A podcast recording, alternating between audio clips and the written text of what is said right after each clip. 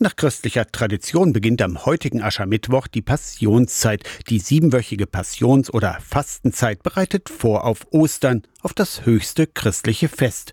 Eine Zeit, um auch mal Gewohnheiten auf den Prüfstand zu stellen, findet Martin Golz, evangelischer Pfarrer in Halle, in Silberhöhe und Besen. Für mich ist das auch immer eine Frage, bin ich denn überhaupt zufrieden mit dem, wie es ist?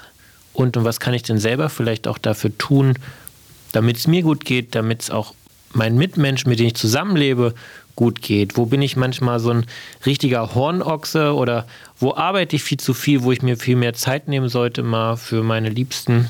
All diese Fragen stehen irgendwie im Raum. Klar kann man sein eigenes Verhalten immer hinterfragen, sich jederzeit überlegen, ob alles richtig läuft. Das Kirchenjahr mit seinem Festkreis, mit Zeiten von Freude und von Trauer sei aber ein guter Wegweiser. Ich bin dankbar dafür, dass ich das Kirchenjahr habe, in dem ich immer wieder an bestimmten Punkten mal mit Sachen in Kontakt komme und nicht selber dran denken muss.